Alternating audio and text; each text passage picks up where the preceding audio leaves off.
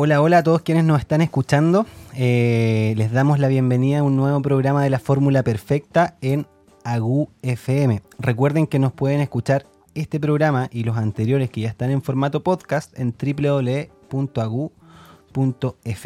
y también los invitamos a seguirnos en redes. Tenemos Instagram, YouTube y Twitter y ahí nos encuentran como arroba radio.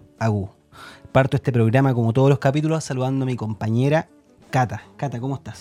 Bien, Gonzalo. Una buena semana hemos tenido. Una buena semana y una semana especial, una semana re importante. Esta es la Semana Mundial de la Lactancia Materna, así que este programa lo vamos a dedicar íntegramente a este tema.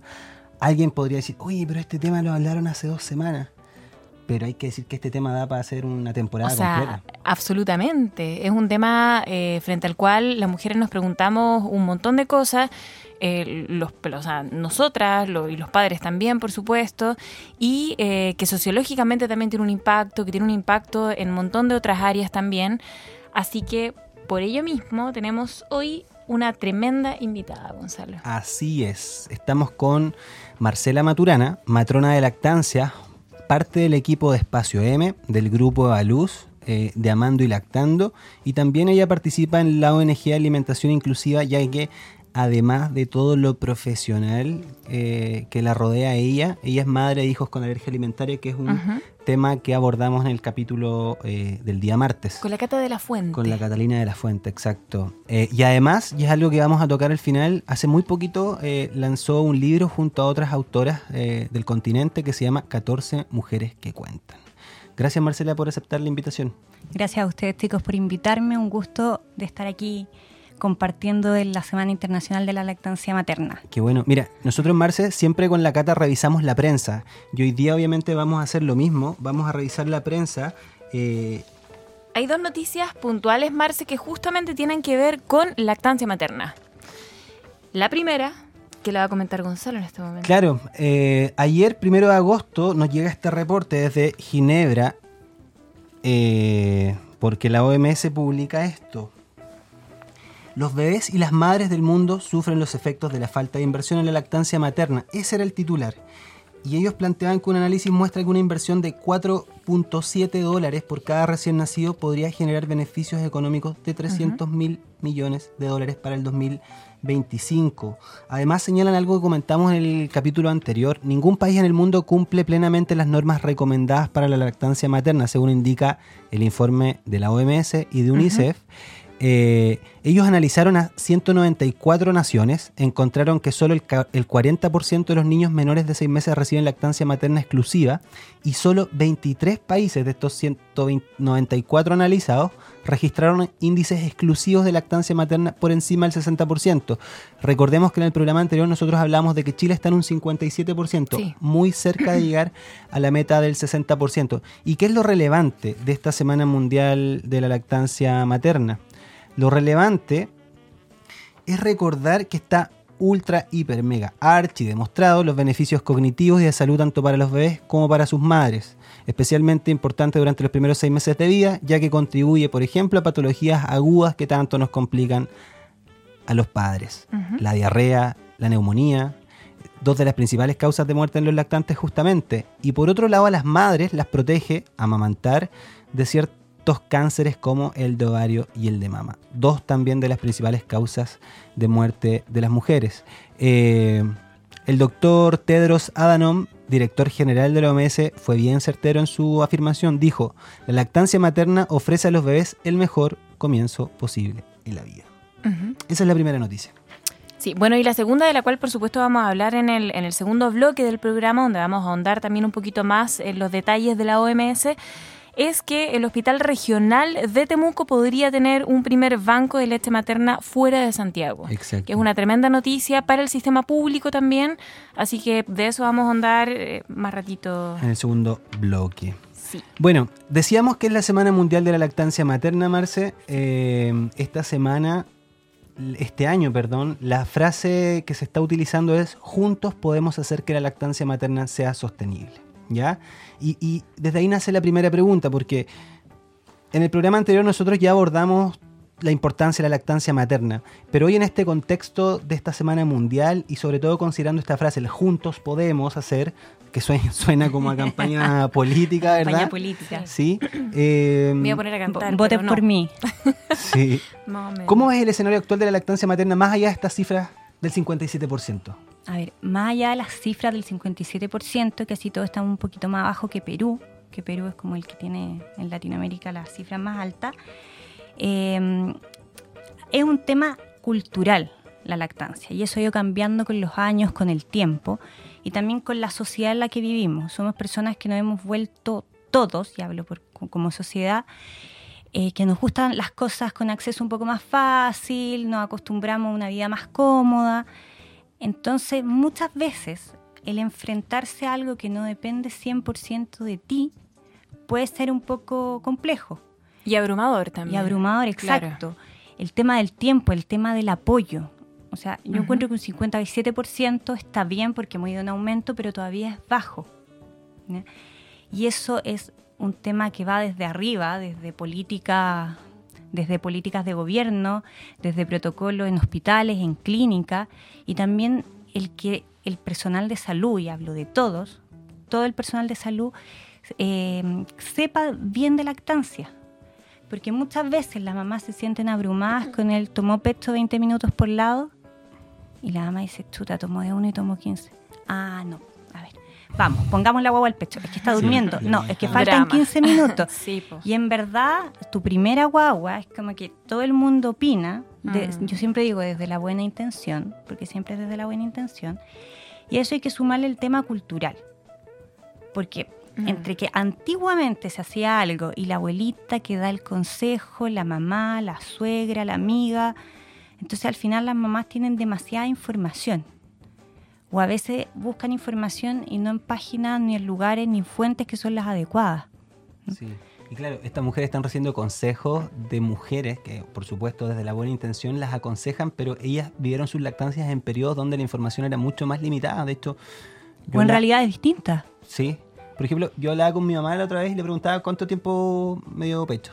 Ya me contó y yo le dije, ¿y cuál fue el motivo de, de suspender la lactancia? Me dijo, no, es que en verdad a los 10 meses ya nadie más me dijo que era importante y como Claro. no estaba en esos espacios antes.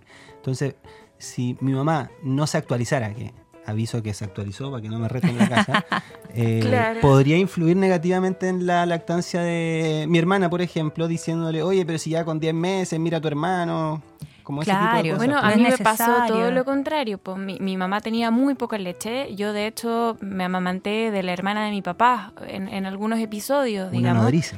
Sí, más o menos, porque, porque había nacido mi primo hace poco también, que nacimos casi al mismo tiempo, con poquito diferencia de meses, y, y calzó eso.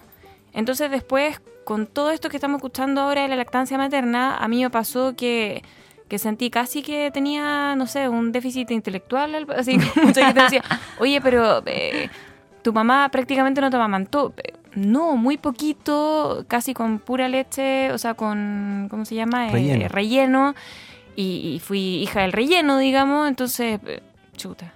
O sea, Como que te empiezas a sentir mal, así. me como- empecé a sentir mal y dije ya. Y, y ese temor que, que deben estar sintiendo la- las mamás que, que, que secretan en el fondo poca leche, debe, debe ser un factor de estrés tremendo también y de, y de depresión. O sea, Sí. yo creo que hay que manejar súper bien la información para no caer en eso. digamos. Sí, Lo, que- sí. Dijo, lo, lo que pasa es que es súper abrumador porque uno como mamá, cuando tu guagua nace, tú vas a dar, tú alimentas a tu guagua. El papá, si es que hay papá, puede hacer todo lo demás, pero no puede darle pecho a tu guagua. Entonces, él como, entre comillas, fallar, estar fallando en eso, los sentimientos de culpa, frustración, de que no soy capaz, casi que el letrero de mala madre, más como situaciones que no son muy amigables con el entorno en donde está esta mamá. Porque si bien es cierto, cuando uno se convierte en mamá, tiene, pu- puede estar muy acompañada, pero puede vivir muy sola su maternidad. Porque puede estar totalmente, pu- puede ser totalmente incomprendida por las personas que están a su alrededor. o sea, Que hiciste esto, que no hiciste esto, que, que la guagua está así porque tú estás estresada, que estás nerviosa. Entonces, el tema de la lactancia abarca toda la familia y toda la sociedad. A mí me impacta ver en las noticias que se está investigando el tema de despido de ciertas instituciones. Sí, no, digámoslo con nombre y Carabineros, Carabineros de Chile. por no tener derecho a amamantar. Sí. ¿ya? O sea, fueron muy valientes esas carabineras que denunciaron. Por eso creo que es importante también apoyarlas y comentarlo en el programa. O sea, es un derecho el poder alimentar a tu guagua. La leche bajo el ojo de la ley es de tu guagua, no es tuya como mamá, es de tu guagua. Le pertenece porque es su alimento. Entonces, ten- vivimos en una sociedad que es poco amigable con la lactancia, donde las pechugas son algo sexualizado, porque es lo que vende, digámoslo Mm. así, eso viene desde hace muchos años atrás. Sí. Entonces, el, si tú estás dando pecho en un mall, en un patio de comidas, te miran con una cara así como casi que está ahí ¡Qué asco! film- filmando por una favor, película triple X. Por po. favor, tápate que estoy comiendo. O sea, de No, hecho, y, y a mí me duele, debo decirlo profundamente, cuando el comentario viene de otra mujer. Sí. O sea, es impresentable. Sí. O sea, ha- hace pocos años hubo un caso en Quilpué, no sé si se acuerdan, que una mujer en un restaurante le pidieron que por favor dejara amamantar a su Sí. hijo porque eh, una persona de la mesa al lado lo había solicitado y a raíz de esto se generaron tetadas en todo Chile, que fueron manifestaciones donde mujeres se juntaron en espacios públicos justamente a amamantar. Bueno, la OMS en esta Semana Mundial justamente habla de esto, de- porque decíamos, la frase de este año es juntos podemos hacer que la lactancia materna sea sostenible. Tú ya mencionaste algunas barreras, hablaste de eh, las políticas de gobierno, eh, hablaste de los equipos de salud. Ojo, cuando digo las políticas de gobierno, si bien es cierto, se ha aprobado el tema del postnatal, se ha extendido, eso es un beneficio muy grande. Eh, pero hay otras áreas que no están las leyes tan, tan acorde a lo que dicen unos. Es como que unos reman para un lado y otro hacia otro. Entonces ahí se pierde un poco ese beneficio. Podríamos decir el tema de que el gobierno sa- X sacó el, el, el postnatal extendido. Pero después tenemos que a, los, que a las carabineras las sacan de su trabajo porque están en, en posparto y al parecer así no sirven para las funciones que tienen que hacer. Mm. Entonces es como ilógico. Sí. ¿Qué otras barreras identifican? Mencionaste los equipos de salud también. Los equipos de salud, Sí. exactamente. A ver, más que los equipos de salud son los protocolos que hay. Claro. Porque muchas veces, em, muchas Sí, veces somos víctimas de nuestros protocolos. Sí, uno lo ha visto por los dos lados. Yo lo he visto como mamá y también he trabajado en atención inmediata. Y claro, a veces están, están sobrepasados, hay, sobre todo en las mañanas, la cesárea el, programada, más el trabajo de parto, y viene todo junto. Entonces el pediatra ya, hay que ver a la guagua acá, hacemos esto, después tiene que pasar a otro, y viene otro, y viene otro. Entonces, ahora, estos últimos años se ha logrado el tema que, que exista como el, el piel a piel, el contacto piel a piel, posparto inmediato, que encuentro impresentable que tenga que ser una lucha. Sí. O sea, O sea, lo es. 2017 y lo es. o sea, es como el parto no es tuyo, la guagua no es tuya y nosotros hacemos lo que queremos. Exacto. Sí, lo comentamos en un programa. Es importante reforzar esto, creo yo. La evidencia que promueve este contacto piel con piel es desde la década del 60, finales del 50. O sea, nos ha costado 50 años entender lo importante que es ese momento. Pero yo me saco el sombrero con nuestros colegas, matrones y matronas, que, que han tratado de cambiar esto. se la juegan. Que se la juegan y, y a veces se están equipos encima Sí. en contra para locos, poder hacer, hacer eso. Eso que dijiste es súper interesante, el tema de los locos. Como que la lactancia se ha vuelto algo como hippie, así como moda, como, ah, ya o- otra más que anda con la onda de la Es lactancia. verdad. Sí. Sí, se, se, se está analizando así, digamos. Claro, como... O sea, como- yo hablo, yo tengo 33, eh, bueno, voy a cumplir 30, tengo 32. Sí, ¿para qué te pones más edad? ¿Para qué? Eh, bueno. Pero, pero efectivamente mi generación es eh, súper contraria al discurso de la lactancia en general. O sea, somos muy, muy, eh, muy más dadas a decir, a ver, a ver, a ver, si yo no quiero dar, no doy, fin, independencia, ¿cachai? O sea, tenemos un discurso increíblemente muy distinto a las madres de 23, 28, hasta, hasta eh, 20, sí, yo, te diría que hasta como los 27. O sea, somos generaciones pero diametralmente opuestas y lo miramos desde un punto de vista súper relacionado también al, tema laboral. O sea, es, es increíble eso, digamos. Sí, y de hecho para allá vamos, porque una de las preguntas que queríamos hacerte, Marce, era ¿qué consejos le dais tú a estas mujeres que vuelven a la pega? Sí, porque efectivamente esto que menciona la Cata es súper cultural respecto de la independencia en el fondo. Eh, pero se puede, o sea, hay un montón de mujeres que regresan al trabajo Sí. y que logran sostener la lactancia a pesar del retorno al trabajo. De hecho, es importante desmitificar, el retorno al trabajo no es la principal causa de abandono de la lactancia materna. No. Es una de las, eh, siempre está ahí como entre el tercer, cuarto, quinto lugar, pero no es la principal causa de, de abandono de la lactancia materna, sino que es el simple deseo de la mujer de no amamantar más. Pero, pero quiero enfocarme eh, en el retorno al trabajo. ¿sí? Ya. A ver, ¿Cómo lo hace una mujer que regresa al trabajo y que quiere mantener la lactancia materna? Así como reglas de oro, reglas básicas. ¿Qué hace esta mujer? a ver, el- hay que partir que la decisión de dar pecho es algo muy personal. Y las expectativas que tiene cada mujer son totalmente distintas. Hay algunas que dicen yo me conformo con darle un mes exclusivo y después con relleno y soy feliz porque logré eso. Otro dice no, sabes que ya hasta los seis meses. Las expectativas y las realidades también son distintas.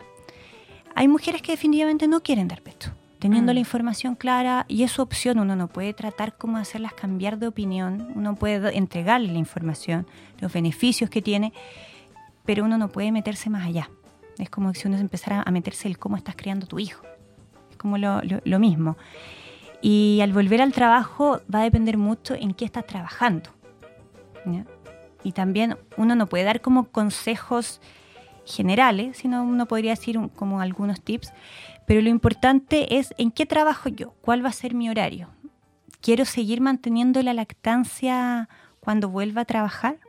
¿O quiero pasar a, a mamadera, a relleno? ¿Quiero sacarme leche y dejarle a mi guagua? ¿Cuento con las condiciones para poder extraerme leche en el trabajo? Que eso uno dice, ya, pero va a volver a trabajar, se va a sacar leche. Pero yo he visto gente que anda con su extractor de leche en el bolsito y que Mm. cuando tiene un tiempo se arranca a un baño, así con una pierna firma la puerta porque entran al baño a cada rato y se saca leche ahí y después eso la guarda y se la lleva a la casa. Ahí y uno está dice, identificando otra barrera también. Exacto, porque no en los todos los lugares están preparados para recibir a mujeres que están amamantando. yo creo que va en un tema de disposición. Va en un tema de disposición. De los empleadores, dices tú. Sí, también. También y de las condiciones del lugar, porque a veces por mucho que el lugar quiera, no tiene dónde. ¿eh? Pero ahí uno puede hablar, o sea, tú puedes decir, sabes que esta salita en algunos minutos me la podrían prestar durante el día. Todo eso se puede. O a veces están esas lagunas que están muy cercanas a su trabajo Y se arrancan. y se arrancan y van a dar pecho. Pero para las mujeres es difícil volver al trabajo, sobre todo cuando es el primer hijo. ¿No, no, no encontráis que, o sea, como experta, digamos, esto debería estar eh, en el código del trabajo, debería ser básicamente una libertad... Es que en el Código del Trabajo tú tienes el derecho a tu hora de lactancia. No, pero, pero de manera más libre. A, a mí, a mí la, la sensación que me da es que nosotras necesitamos prácticamente no tener, o sea, con esto voy a ser muy radical, pero no tener un horario eh, inflexible, no, no, no tener horario en realidad eh, durante un buen tiempo. O sea, poder movernos como mamás en esta primera etapa del, o sea, de, la guagua, digamos, eh, o sea, por eso, por todo este tipo de... Mira, mientras las condiciones sean más favorables, es más probable que esa lactancia dure más, porque el sacarte leche o el ir a darle pecho a tu guagua no va a ser un conflicto, no va a ser un tema, ¿ya? Pero también hay que pensar a qué te dedicas. Si la señora tiene que volver a los dos meses al carrito de la sopa y pilla, a la esquina a las seis de la mañana, y tiene que dejar a la guagua con la vecina, yo no le puedo decir, sabe que no, es que usted tiene que darle pecho a su guagua. Sí es lo mejor, pero quizás las condiciones económicas, las condiciones eh, laborales, a lo que se dedica, cómo vive ella, no, no van a ser quizás las más favorables. ¿ya?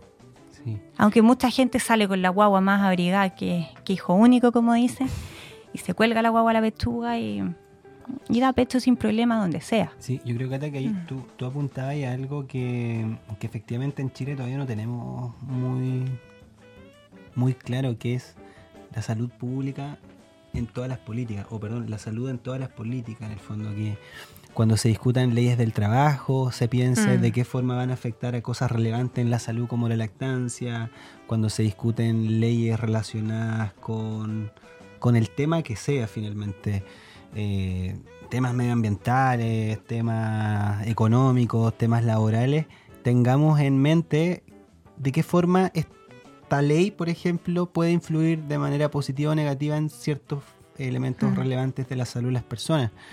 Nuevamente, ¿qué países tienen súper avanzado esto? Los países nórdicos, los mismos de siempre. Claro. Pe- pero en Chile las miradas siempre son súper focalizadas, pues no, no, no importa avanzar en algo, que, pum, sí. y hemos dejado descubierto otra cosa. Lo que pasa es que si además un organismo internacional como la OMS, digamos, o sea, eh, prácticamente da una cátedra al respecto y le llama la atención a los países y le dice, o sea, hay que, hay que motivar y en el fondo hay que privilegiar la lactancia materna.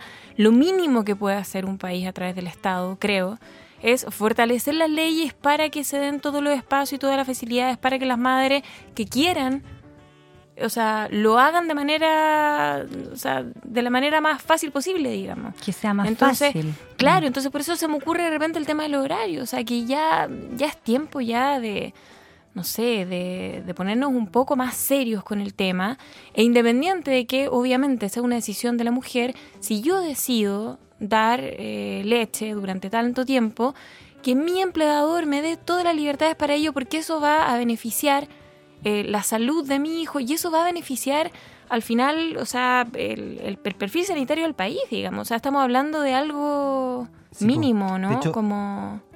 Mira, voy a citar una- un párrafo de este informe que comentábamos al inicio del programa, que dice lo siguiente, la lactancia materna, esto es lo que plantea el director ejecutivo UNICEF, Anthony Lake, la lactancia materna es una de las inversiones más eficaces y rentables que las naciones pueden realizar en favor de la salud de sus miembros más jóvenes y la salud futura de sus economías y, y, y- sociedades. ¿ya?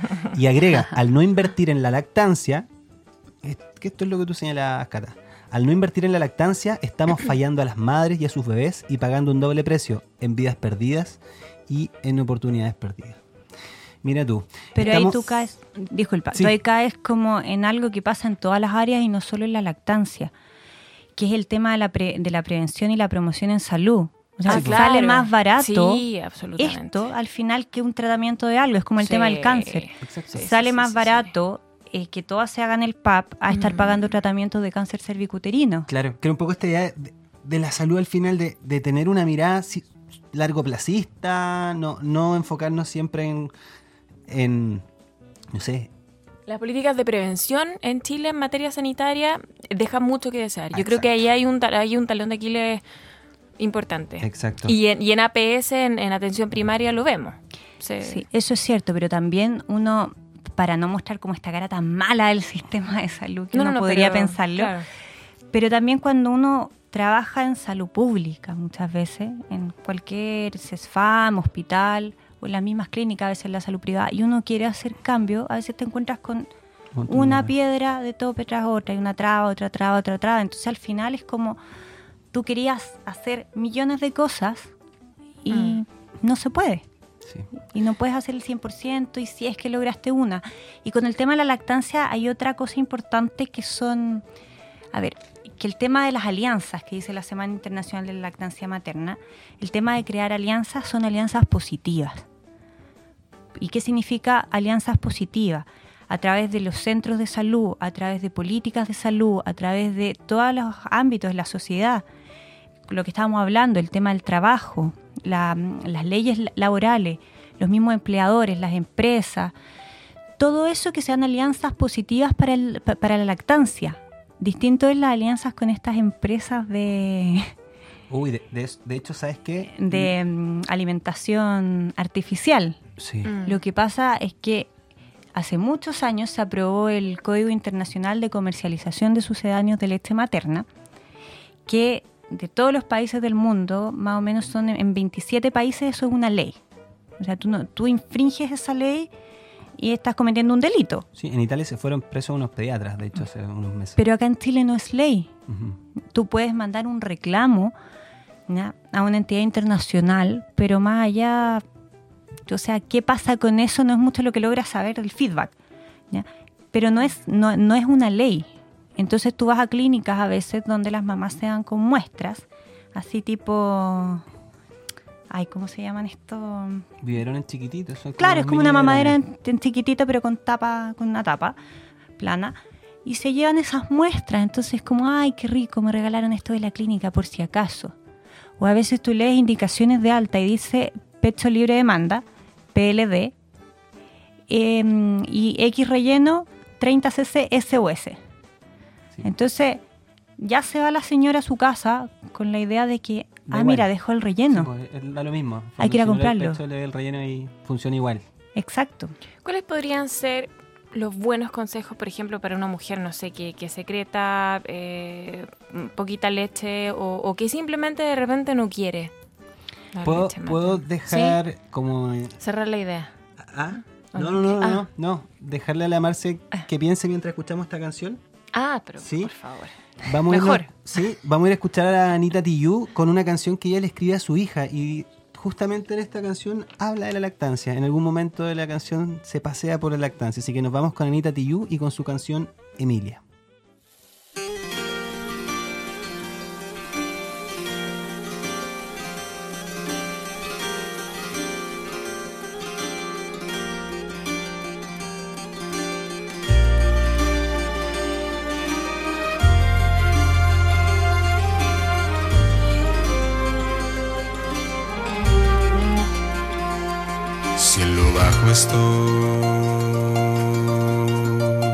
Me llevas hasta lo alto más que sol. El frío no me puede ya tocar. Me basta ese calor que tú me das. Ternura que perdí.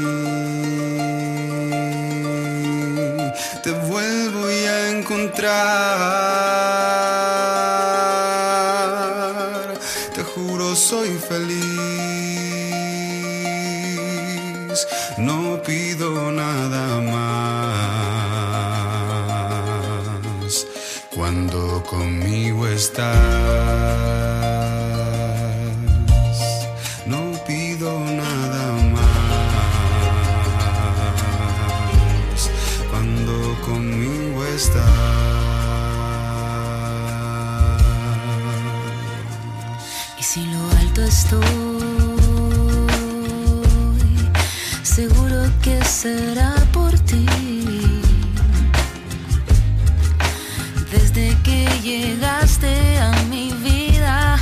Esa brisa se dibuja en tu sonrisa.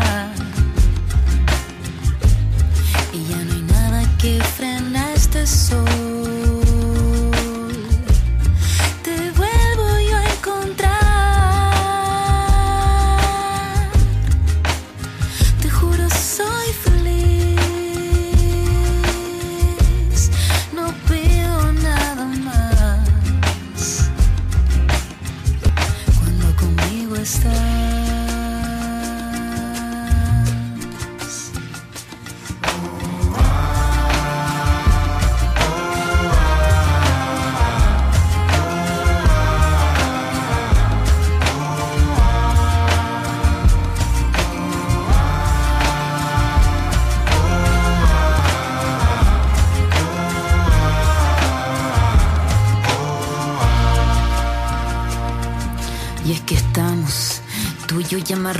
Por un lazo maternal de arterias y de vitaminas.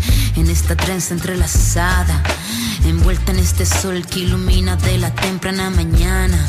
Tú contienes primavera en tu sonrisa y tú traes lucecita en esa risa de este amor fuera de serie ante la intemperie y haces que nada mi corazón ya teme.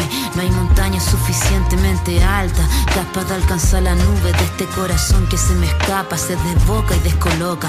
Y mientras tú descansas, el mundo se sonroja.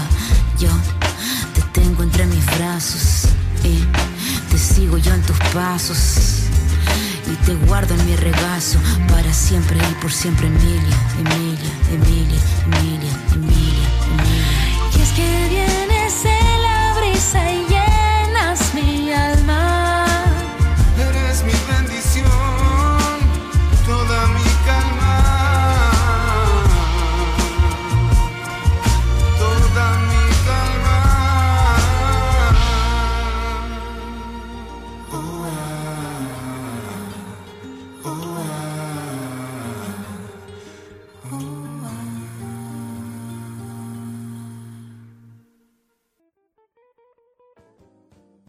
Bueno, ahí pasaba Ana Tijoux con su canción Emilia. eh, y recordamos que estamos hablando con Marcela Maturana, matrona de lactancia, parte del equipo Espacio M, eh, Grupo de Luz, eh, Llamando y Lactando. Vamos a hablar también del libro que hace poquito Marcela publicó con otras autoras del continente. Marcela, la Cata te hacía una pregunta respecto de consejos que le darías a las mujeres que estuvieran Sí. con poquita leche. Sí, con poquita leche o, o que de repente no, no quisieran dar. O sea, cu- ¿cuál, ¿cuál es el mejor camino al final?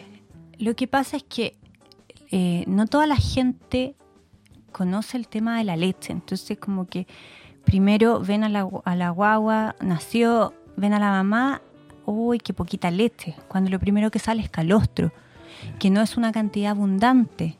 ¿ya? Una guagua tiene una capacidad gástrica el primer día de 6 ml. O sea, con 6 ml queda satisfecho. Mm. ¿ya? Entonces ya empieza ahí el tema de, la- de- de hacer dudar a muchas mamás. Oye, que tienes poca leche, mira, todavía no tienes leche, tu guagua va a quedar con hambre, ¿de qué se va a alimentar mientras? Y como el calostro además no tiene esta consistencia o Claro. esta coloración tan blanquecina, Exacto. empieza el mito que nos preguntaron mucho hoy día en Facebook. ¿Qué pasa con las leches son delgadas? Hay La leches que no leche alimentan, la delgada. famosa leche delgada. Sí. Después de eso viene la leche de transición, que es como más clara, un poco más translúcida, más aguachenta, como dirían algunos, y nos faltan los familiares, los amigos. Yo siempre digo, desde la buena intención, que te dicen, oye, pero tu leche no, no parece un enjuague de algo. Entonces, claro, hacen dudar a la mamá. Vamos partiendo por ese lado. Recién cuando ya baja la leche, cuando una leche más, después de la bajada de la leche, una leche más madura, ah, dicen, ahora, ahora sí tienes leche. Entonces, durante todo ese periodo, si tú no tienes el conocimiento que la leche pasa por esas etapas, puedes dudar. Partiendo por ahí. Segundo, el tema del- de la poca leche tiene que ver con el cómo funciona la lactancia. ¿ya? Mucha gente cree que la, que la mama es un almacén, Mm. siendo que la glándula es una fábrica que produce y produce leche. Cuando la guagua nace, la prolactina, que es la hormona que produce la leche, está así en el espacio sideral, está pero altísima, altísima, altísima. Entonces, lo ideal es que esta guagua empiece a mamar antes de la hora y media de vida. Pero ¿qué pasa después? Que también en la lactancia influye la oxitocina, que mucha gente la conoce como la hormona del amor. Entonces, si, si eh, tú te angustias por alguna cosa, la oxitocina va a estar inhibida. Si tienes dolor, si la guagua te rompió los pezones, el dolor inhibe a la oxitocina. Por lo tanto, tú puedes tener la prolactina muy alta y mucha gente toma pastillas, le dan los médicos pastillas para, para que aumente la leche, pero lo que hace esas pastillas es aumentar la prolactina que ya de por sí está alta. Y da lo mismo que tú aumentes la prolactina si la oxitocina no está cumpliendo su función. Por lo tanto, no va a haber eyección de leche. Mm. Entonces, tú tienes que buscar ahí cuál es el motivo de esa, entre comillas, poca leche. ¿Qué está pasando con esa mamá? Porque cada como lactancia, cada nacimiento es una vivencia totalmente distinta para cada mujer. Y como te digo, también va a depender de la expectativa. Yo siempre les digo eh, a las parejas que, que se han atendido conmigo, el lado B de la maternidad. A ti antes de tener la guagua, todo el mundo te deja hasta más arriba la coronilla con el aprovecha de dormir. Sí, ¿qué? Fa- aprovecha de dormir y tú así como que ya, ok. por la ley, Sí. frase ya, ¿no es cierto? Aprovecha de dormir. Qué terrible, sí. Así como, no vas a dormir nunca más en tu vida. Me da mucha risa que lo diga porque yo siempre le digo como a la gente esto. ¿Viste? Voy a evitarlo. Sí. Sí, y yo, a mí me dicen, ya, ¿y cuándo va a dormir bien? ¿Cuándo vamos a poder dormir? Yo le digo, bueno, creo que nunca, porque cuando sean adolescentes y salgan a carretear, no van a dormir porque a qué hora va a llegar, con quién anda, llegará curado, ¿no? Sí, o lo voy a buscar. Los voy a buscar. Entonces, al final, uno siempre está como con esa preocupación. Entonces, el lado B de la maternidad, que yo digo, es como la realidad. Porque a ti siempre te, te dicen, la guagua come cada cuatro horas, la guagua hace pipí y caca, la guagua se tira chanchito, le tienes que sacar los chanchitos y va a dormir. Ah, ok. Entonces, después que le diste pecho, tú esperas que la guagua duerma. No siempre va a ser así. Entonces, ¿qué pasa? Cuando tú vas con eso y en muchos lugares te dicen, toma pecho de ambos lados, cuando na- nació tu guagua en algunas clínicas u hospitales y 20 minutos por lado. Entonces después tú llegas a la casa y te encuentras con que tu guagua no se queda dormida después del pecho. Con que tu guagua de repente llora y tú no tienes idea por qué. Con que son las 3 de la mañana. y te- Oye, pero si tomó hace una hora. Y el médico me, me dijo cada cuatro, la matrona me dijo cada cuatro. ¿Qué está pasando, mi guagua? Algo le pasa, no es normal, yo necesito ayuda y te empiezas a desbordar por eso de qué está pasando ahí la oxitocina está en el piso. en el piso y no te va a salir leche. Claro. Entonces ahí uno tiene que en verdad conversar con la mamá antes y decirle, mira, esta es la realidad. Esto va a pasar. Como Si que tú- empiecen a soltar. sí, porque si tú sabes que eso es normal, no te vas a angustiar Exacto. o te vas a angustiar Mm. menos. Sí, po. ¿Sí?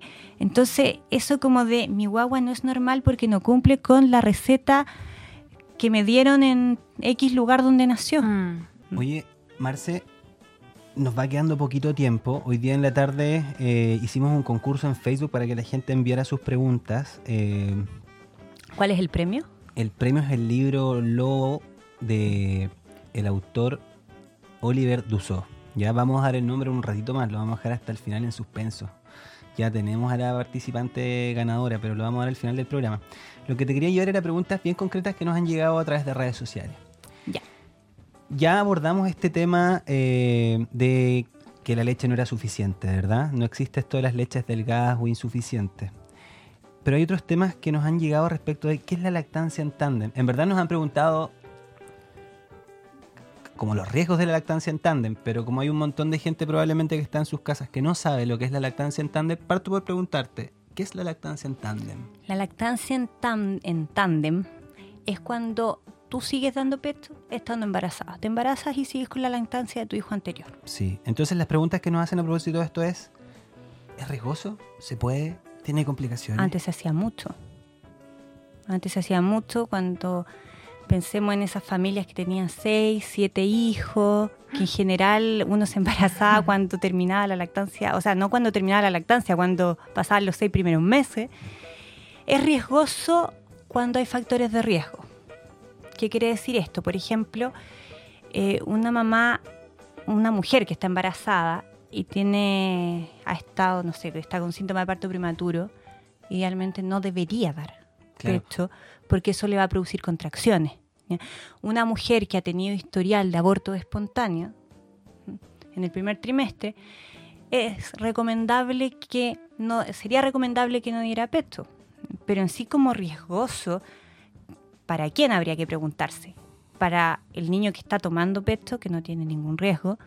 ¿Para la mamá que está embarazada? ¿O para ese niño que está por nacer? Yo, yo un buen consejo que les doy cuando me preguntan eso es, mira, si puedes tener relaciones sexuales, puedes amamantar. Porque en el fondo las relaciones sexuales, Exacto. ¿cuándo se suspenden? Cuando hay riesgos de parto prematuro, cuando hay síntomas de aborto, y sería lactancia, lo mismo. O sea, Como si, lo mismo. Si no final. están con ninguno de estos factores que tú mencionas, amamanten sin miedo, sin ningún problema. Así que ahí derribamos un mito. Entonces, la lactancia en tándem se puede, no Se es puede. peligrosa. Excepto, como dijimos, en situaciones bien puntuales. Pero puede ser muy agotadora. Muy agotadora para la mamá también. Claro, ahí tendría que ir viendo lo que comentabas. En el fondo, cada situación es un universo y esa mujer debiera Sí. tomar la decisión de. Y esa leche va a ir cambiando también, porque viene ese otro niño que al momento de nacer va a tener calostro. Claro. ¿ya? Pero también es un beneficio, porque vamos a tener a este hermanito o hermanita que va a estar estimulando esa mama. Entonces va a haber una cantidad de leche muy, muy buena. Sí. Oye, otra pregunta es: hay un concepto bastante nuevo que es la tetanalgesia. A mí me encanta ese. Ya, entonces, dale. Yo lo he ¿Qué es la practicado. La tetanalgesia es, se, se ocupa sobre todo en el tema de las vacunas. Ya. Es que mient- eh, antes de que, que a tu guagua la vacunen, que a uno le duele el alma cuando le pintan a la guagua. Uno ve la aguja y empieza a transpirar. Sí. Eh, antes de darle pecho, durante, la, el- o sea, antes de la vacunación, perdón, durante el procedimiento y después de estar dándole pecho a tu guagua. Si bien es cierto, puede que le duele igual, en va a disminuir esas sensaciones desagradables, va a ser más placentero. La mama no es solo alimento, la mama es todo para esta guagua, por lo tanto también es seguridad y es amor es contención. Entonces va a estar teniendo todas esas cosas al momento que le estén haciendo ese procedimiento tan desagradable. Yo practiqué eso con mi hija cuando tenía cinco meses, que la tuvimos que hospitalizar por una infección al riñón. Entonces hubo que hacerle un montón de exámenes y ahí estaba yo, con la pechuga ahí al lado de ella. Y mm, nada, ella, pero un 7 se portó, fue la única forma que le pudieran hacer la eco renal, que le pudieran hacer todos los exámenes que le hicieron, que le pusieran la vía. Sí. En verdad, puedo dar por eh, fe Por que, experiencia propia.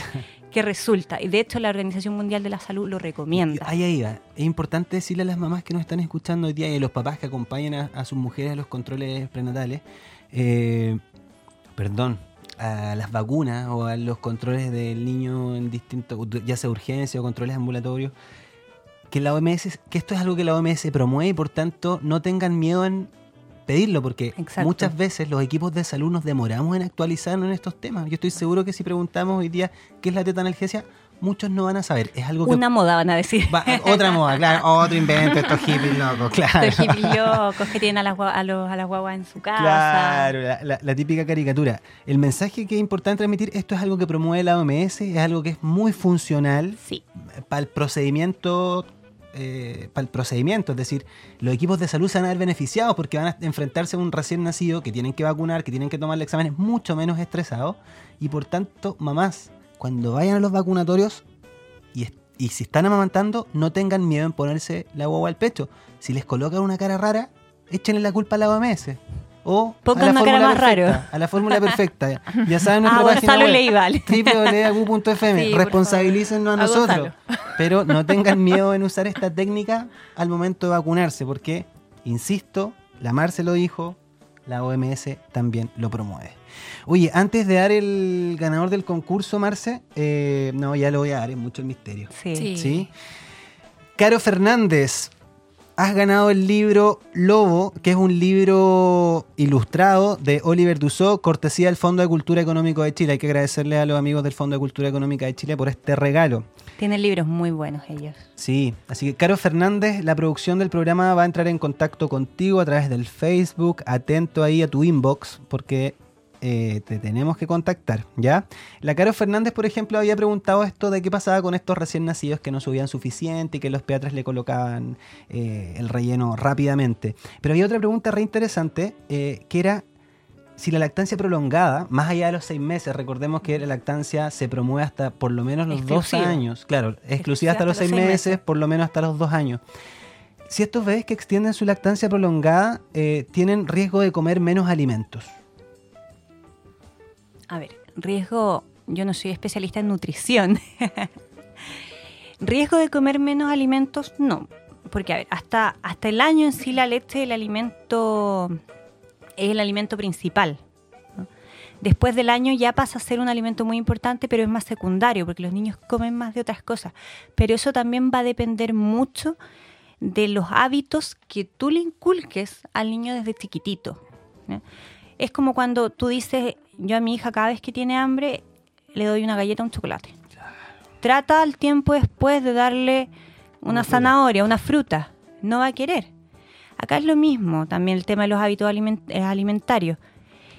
Creo yo. Pero el que vaya a comer menos no necesariamente. Hay gente que dice, no, es que si tú le extiendes la lactancia no va a querer comer y Mm. por regalón va a querer tomar pecho todo el rato. Y eso no es así. Entonces, Otro mito arriba, entonces. otro mito, y el otro súper importante es la obesidad, que yo me encuentro mucho con que mi guagua está obesa. La obesidad con leche materna, No con lactancia materna exclusiva no Sí, existe. buen mito sí. No existe, no existe, y si tienes esas guaguas gordas y cachetonas, ricos, llenos de rollito, no se preocupen. los cachetitos nomás. Exacto. Oye, Marce, te agradecemos que hayas venido hoy día a celebrar la Semana Mundial de la Lactancia Materna. Antes de cerrar, sí, vamos a comentar esta tremenda noticia porque ya lo leía la Cata. Eh, hace poco tiempo eh, se estrenó el primer banco de leche público en Chile, que fue en el Hospital Soto del Río, pero el titular hoy día es otro. Atenta, regiones. Sí, porque el, el hospital eh, regional de Temuco podría tener un primer banco de leche materna fuera de Santiago.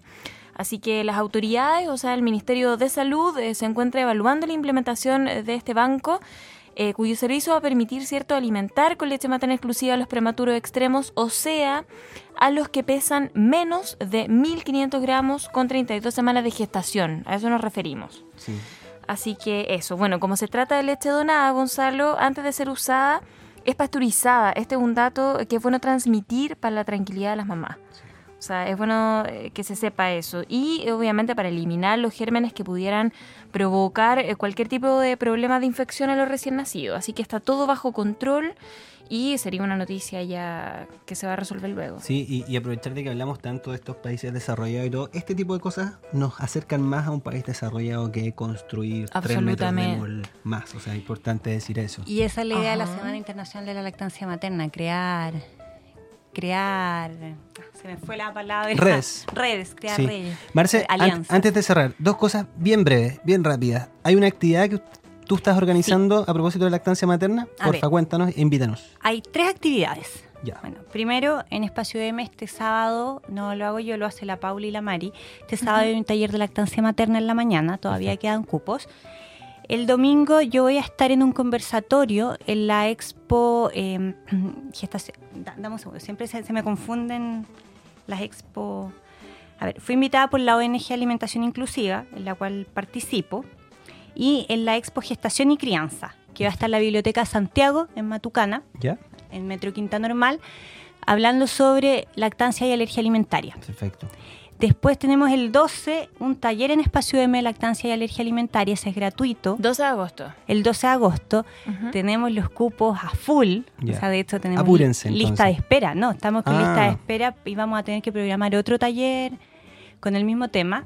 Y el 18, que es viernes en la tarde a las 6, hay un taller de lactancia y vuelta al trabajo O sea, ustedes están celebrando el mes completo, no la el semana. mes completo y como y por si esto fuera poco y yo yo no vengo a vender vengo a regalar tenemos todos los miércoles en la mañana dos cupos gratuitos para consultas prenatales de lactancia Mira, Marce, ¿dónde se encuentra esta información? ¿Dónde la gente la puede buscar, en inscribirse? el Facebook de Espacio M se pueden inscribir llamando o por mensaje interno lo que les sea más fácil.